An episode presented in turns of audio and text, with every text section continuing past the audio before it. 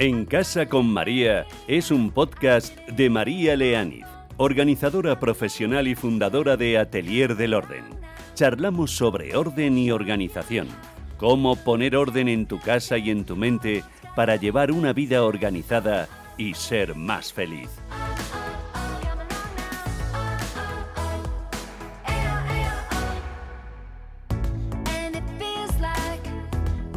Tal? ¿Cómo estás? Con la llegada del buen tiempo, nuestra casa cobra un nuevo enfoque o un doble enfoque de bienestar y de ganas de disfrutarla y de agobio de pereza de tener que cambiar nuestras rutinas y algunos elementos de nuestros espacios. Hoy pretendo ayudaros con los dos enfoques, si me lo permitís. El primer enfoque viene dado porque la primavera, por lo general, nos activa. Tenemos más luz, días más largos, estamos de mejor humor, con más ganas de salir y de hacer planes. Contamos con más horas de luz, días más largos, más exposición al sol, por tanto, lo cual nos proporciona más vitamina D, que aumenta nuestros niveles de serotonina, que están relacionados con la mejora de nuestro estado de ánimo. Y aunque es verdad que pasamos más tiempo fuera de casa que dentro de ella, ese buen ánimo hace que nos nazca una necesidad de poner nuestra casa más alegre, más a tono, dejar que entre la luz, darle algo más de colorido y quitar de medio los jerseys gruesos, los edredones, las mantas de sofá que abrigan, o montar una mesita de desayuno donde nos den esos rayos de sol de primera hora mientras leemos las noticias o echamos un vistazo a Instagram. ¿Cómo ponemos en práctica esas ganas de recibir la primavera en casa? Hay personas que tienen un don natural, una habilidad innata para darle una vuelta a la casa y dejando subidos los estores o abiertas las cortinas, colocando unos cojines de flores o tonos vivos y situando una planta sobre una mesita, ya le han dado el vuelco a la casa. Y hay otras que pasan semanas dándole vueltas en la cabeza y moviendo cosas de sitio sin lograr nada más que estresarse y desanimarse. Y acaban dejando a medio hacer el cambio de armario o comprando varios tipos de flor viva o seca sin saber cómo juntar aquello con el resto de la decoración. Un punto fundamental a la hora de extender nuestro entusiasmo primaveral a la casa es parar y mirar. ¿Qué le sobra en este momento a mi casa? ¿Qué me está agobiando o echando para atrás? Si tienes poco tiempo, ve poco a poco. Párate en una habitación, ponte las gafas de primavera y hazte esa pregunta. En cuanto detectes algo que te está incomodando, ponte con ello si lo primero que te ha chirriado es una manta gruesa que tienes sobre la cama o el edredón que ya te lo estás retirando a patadas alguna que otra noche, aprovecha esa motivación para retirarlo. Luego vamos a hablar de cómo hacerlo. En la parte práctica hablaremos de cómo guardar los textiles de invierno, pero ahora déjame que siga con esta nueva visión primaveral de tu casa. Si en ese momento no tienes más tiempo, pues paras y mañana, pero eso sí, mañana no dos semanas después, porque si no llegamos al siguiente invierno. Mañana, al día siguiente mismo, te vuelves a poner las gafas invisibles de primavera y miras hacia otro lado, en la misma habitación o en otra. Y detectas otro elemento que te incordia y te pones con él. Y así le vas dando un repaso general a tu casa, sin entrar en mucho detalle, solo en las grandes cosas que te saltan a la vista al pasar. Otra forma de hacerlo, si eres más concienzuda o concienzudo o dispones de más tiempo, es poniéndote las gafas de vista primaveral y haciendo el mismo recorrido por tu casa, pero esta vez de golpe, de una vez, y con una libreta en la mano, haciendo una lista de esos elementos de tu casa que te retrotraen al invierno y te apagan esa chispa primaveral. Y una vez tengas la lista, te dedicas dos o tres mañanas enteras a poner a punto tu casa para el buen tiempo. En esta puesta a punto de tu hogar hay cuatro apartados que para mí son esenciales. La decoración, el bienestar en casa, el orden y la organización y la alimentación. Cuatro áreas que pegan un vuelco con el buen tiempo y que vamos a tratar de simplificar en los próximos minutos.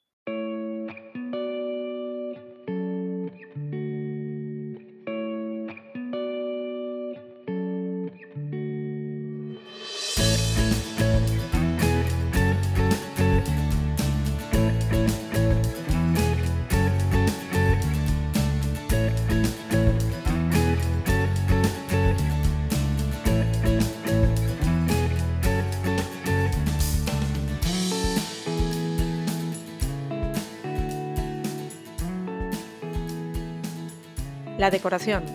Esta es bastante fácil. Decorar bien una casa es cosa de profesionales, pero darle un toque para cambiar el ambiente creo que está al alcance de todos.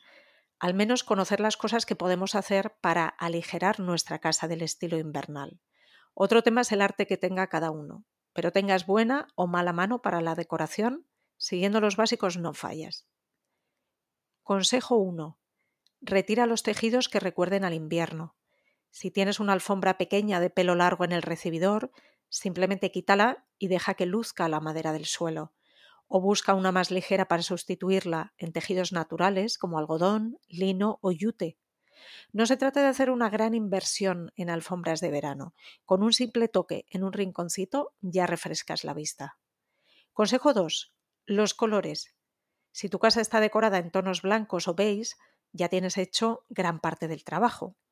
Si por el contrario la decoración es en tonos oscuros, tendrás que alegrarla un poco, cambiando un par de cojines para introducir otros en tonos más alegres o con estampados eh, pues alegres, inspirados en la naturaleza.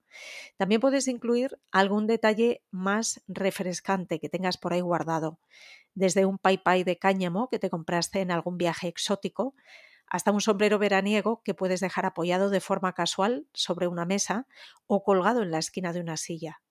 Si es en colores claros, mejor, porque lo que queremos es relajar el ambiente a la vista y evocar un ambiente más veraniego. O recurrir a algunas fundas fresquitas en tonos claros, si tu mobiliario o tapizado son muy oscuros, es otra buena idea. Y vamos con el consejo 3. Deja entrar la nueva estación dentro de tu hogar. Si tienes la suerte de contar con jardín, deja que entre en casa.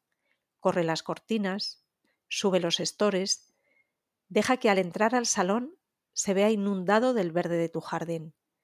Además le darás profundidad al salón, dejando que la vista no se pare en las cortinas, sino que pueda continuar por el jardín. Y si no tienes esa suerte de tener jardín, pero enfrente de tu ventana hay un parque, lo mismo, aprovechalo, abre cortinas y deja que inunde esa habitación de luz y de árboles. Por último, si no tienes naturaleza cerca, tráela tú misma, tú mismo, a tu hogar. Una planta es suficiente para darle un toque acogedor y fresco a una habitación. Unas flores cortadas aportan alegría y vitalidad. Con muy poquito podemos hacer mucho.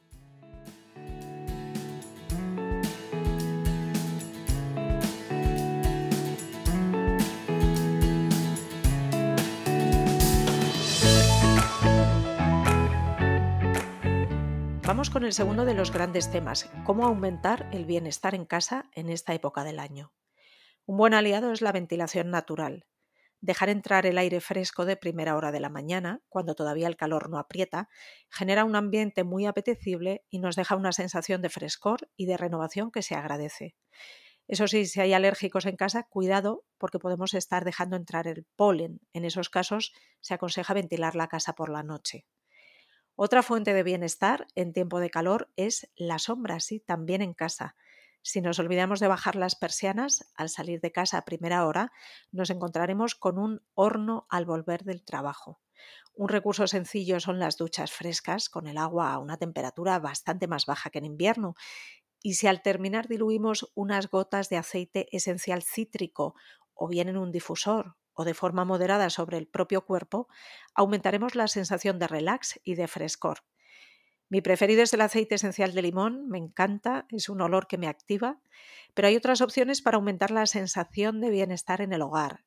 Por ejemplo, una de ellas es el clavo, que te ayudará a descansar después de un día agotador, o alguno de aromas florales como el ylang ylang. A medida que llega el calor, se aconseja también ir cocinando menos horas, ¿verdad? Sobre todo platos de larga cocción, ya que aunque no lo pensamos, realmente aumentan la temperatura ambiente en la cocina y se extiende a otras estancias. Tirar más de ensaladas y gazpachos o utilizar más a menudo la campana extractora pueden aliviar bastante el ambiente en nuestro hogar. Y vamos con el orden y la organización. Inevitablemente nos va a tocar hacer el cambio de armario, de una manera o de otra y la retirada de alfombras gruesas, abrigos y edredones. Así que si lo hacemos con buena cara y sin tomárnoslo como una pesada carga, mejor que mejor. Para eso simplifica hasta donde te lo permitan tus necesidades o prioridades.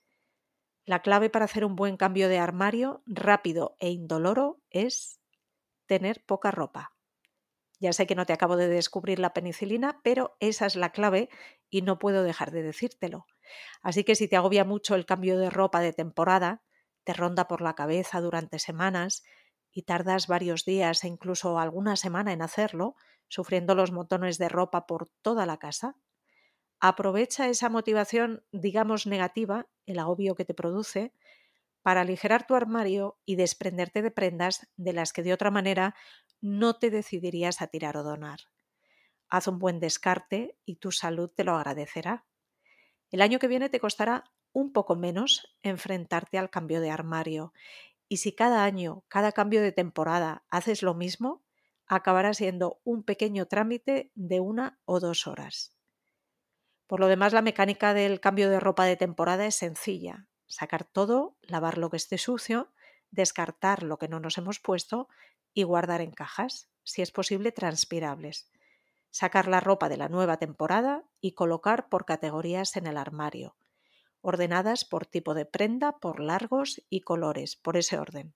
Es decir, pantalones con pantalones, los más largos al fondo y así en escalera hacia afuera, los de color oscuro al fondo y así en degradado hacia afuera. Seguimos con la retirada de los textiles y prendas de invierno. Los abrigos. Si tienes espacio, puedes destinar un lugar específico para almacenarlos colgados.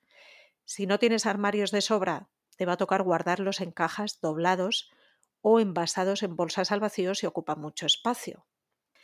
En cuanto a las alfombras, si vas muy estresada o estresado, no te fuerces a retirar las alfombras de tu casa, llevarlas a limpiar, y guardarlas para el año que viene, que sería lo correcto.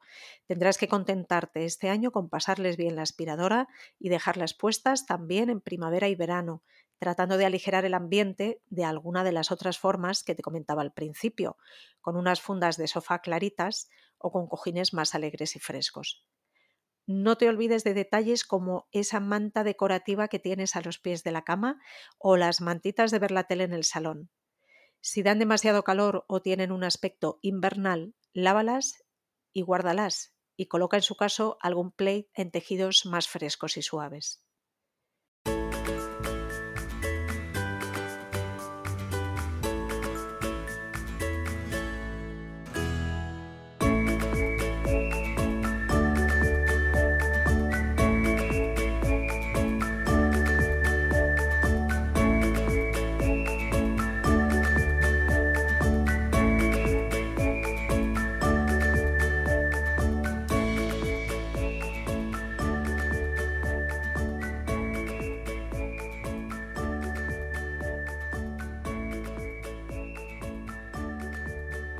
Y terminamos con la última de las cuatro áreas que dan un vuelco con la llegada de la primavera y el verano, nuestra alimentación y la organización de comidas.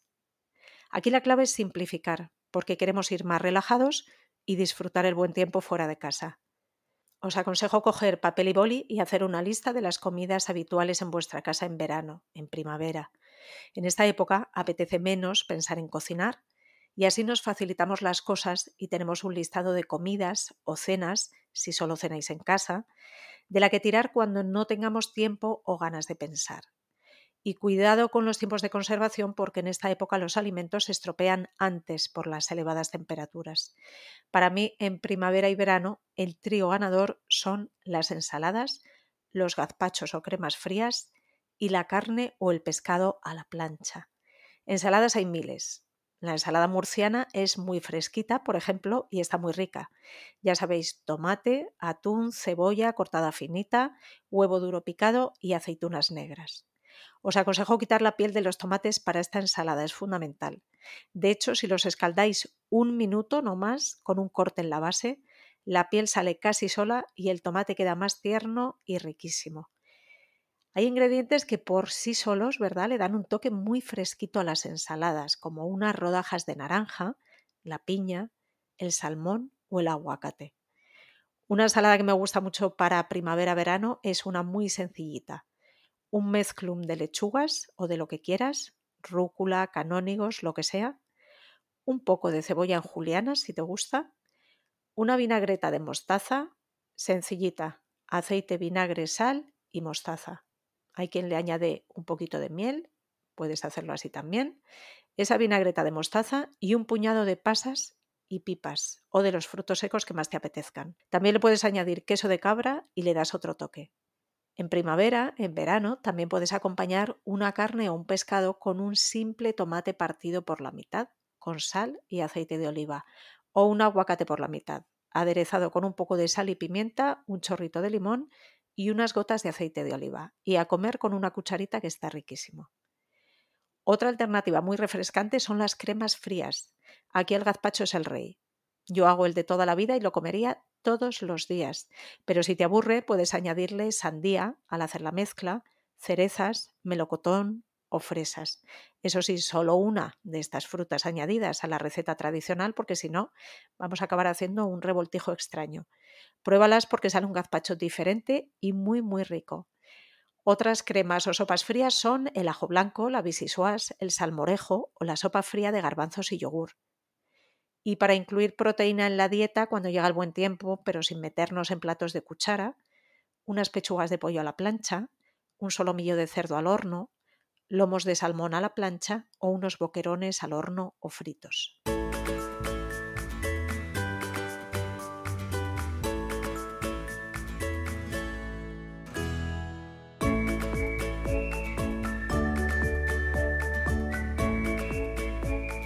Para terminar el podcast de hoy me gustaría hablaros de ese segundo enfoque que os comentaba al inicio que nos trae la primavera. El primero es la euforia primaveral, la activación que nos aporta el sol, la motivación, las ganas de salir y hacer cosas.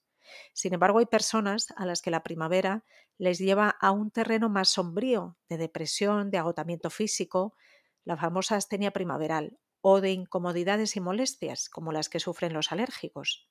Hay estudios que nos dicen que estos síntomas afectan a entre el 20 y el 40% de la población, especialmente a personas con un elevado estrés habitual o con depresión recurrente. Para estas personas solo quería recordar las recomendaciones que en otras ocasiones nos han dejado los profesionales de la psicología. Mantener una actitud de no dejarnos vencer por ese estado de ánimo, ser positivos, no alarmarnos ante la aparición de este cansancio o este desánimo e irritabilidad y saber, como decía, que es algo temporal. Suele durar un par de semanas y luego ya entramos en nuestro ánimo habitual. No dejarnos llevar por esa apatía, mantener nuestras rutinas habituales y hacer planes que nos surjan. No dejarnos llevar por ese abatimiento que sentimos. Seguir una dieta adecuada para mantenernos hidratados y hacer ejercicio físico al aire libre si es posible, porque va a reducir ese decaimiento físico y emocional tener unos hábitos de sueño saludables. Es buen momento para empezar a practicar, si no lo estás haciendo ya, la relajación, el mindfulness o cualquier técnica antiestrés que conozcas. Y como no, procurar la compañía de personas positivas, relajadas, animosas, lo que se conoce como personas vitamina, aquellas que te hacen sentir bien, con las que te ríes, que te aportan bienestar y cariño, que te inspiran y sacan lo mejor de ti mismo y alejarnos de aquellas otras que solo hablan de ellas mismas, de sus problemas, que nos transmiten negativismo, crítica constante, falta de empatía.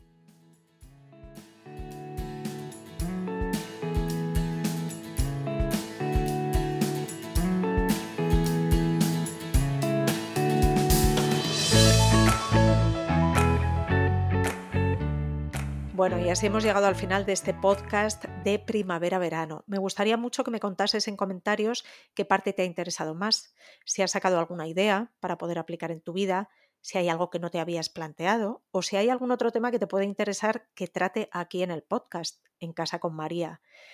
Hacer estos podcasts, la verdad que me encanta, pero lleva detrás mucho esfuerzo. Si te suscribes y lo recomiendas en tus grupos de WhatsApp, o en tus redes sociales, me ayudas mucho a seguir creciendo y a poder seguir compartiendo contenido de valor.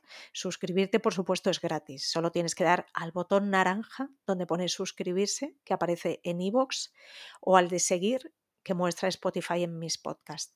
Y si no lo encuentras, escríbeme por Instagram, aquí en comentarios, en mi correo hola arroba atelierdelorden.com y te ayudo sin problema a hacerlo. No tardarás más de un minuto. Ahora sí me despido agradeciéndote de corazón que dediques tu tiempo a escucharme. Nos encontramos el próximo sábado, si quieres, aquí en Casa con María. Un abrazo fuerte.